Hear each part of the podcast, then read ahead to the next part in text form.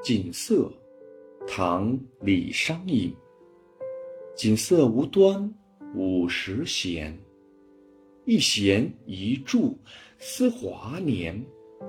转身晓梦迷蝴蝶，望帝春心托杜鹃。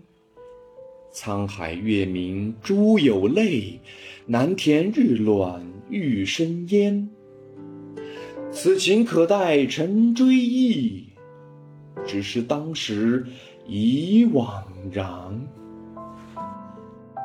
诗题《锦瑟》是用了起句的头两个字。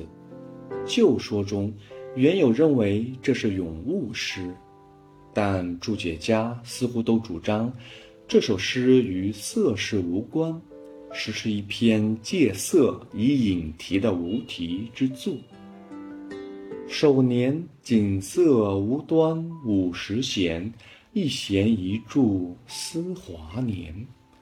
乐器琴有三弦五弦，筝有十三弦，而瑟却有五十弦。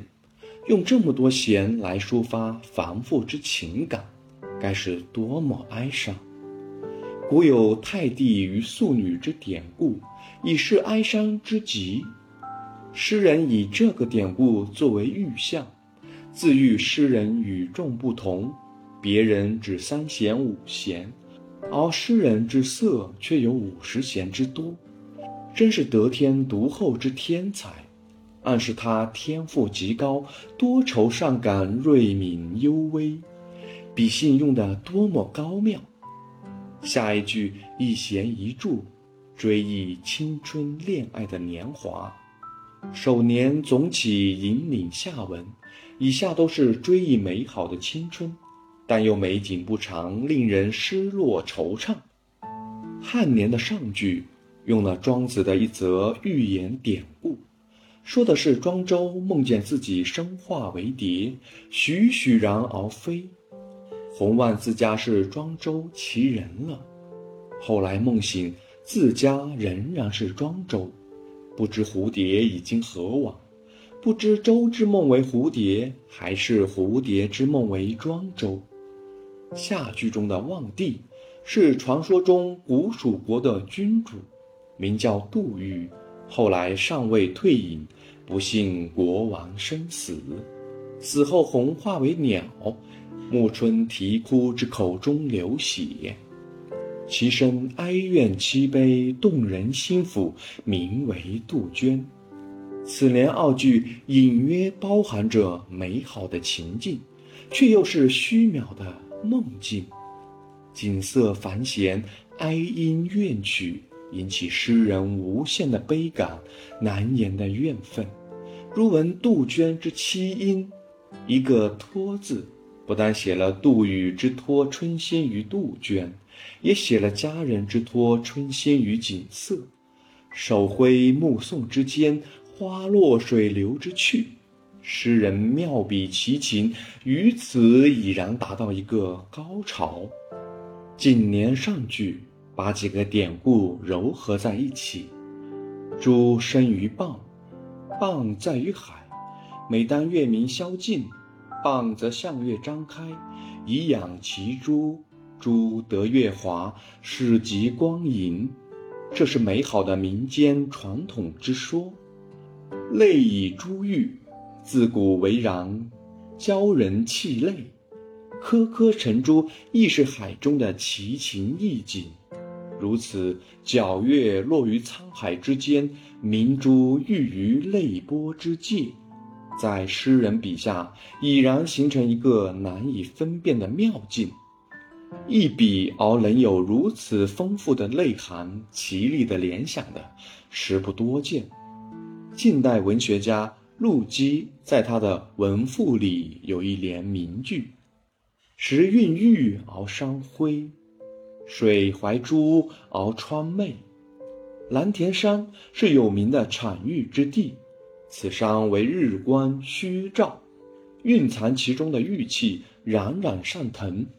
但美玉的精气远茶如在，静观却无，所以可望而不可知。诸眉睫之下，这代表了一种异常美好的理想景色。然而，它是不能把握和无法亲近的。诗中此句正是在孕育山辉、怀珠川媚的启示和联想下，用蓝田日暖给上句沧海月明做出了对仗，造成了异样鲜明强烈的对比。对于诗人来说，沧海月明这个境界，犹有特殊的深厚感情。他对此境。一方面于其高旷浩静十分爱赏，一方面于其凄寒孤寂又十分感伤，一种复杂的难言的怅惘之怀溢于言表。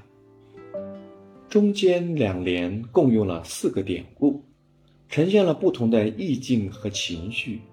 庄生梦蝶是人生的恍惚和迷惘，望帝春心。包含苦苦追寻的执着，沧海交泪，具有一种扩大的寂寥；蓝田日暖，传达了温暖而朦胧的欢乐。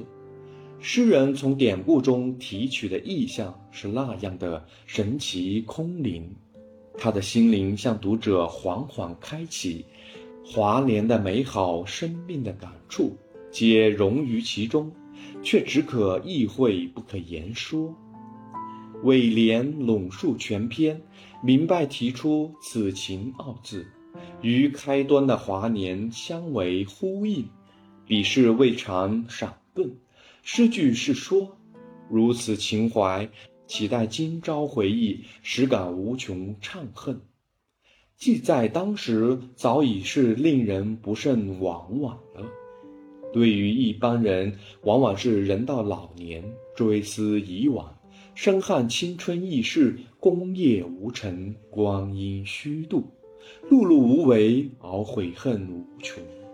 但天资聪明的诗人，则是在当初就早已先知先觉到了，却无可奈何，无限之宛然若失。这就是诗人李商隐借景色而自况的。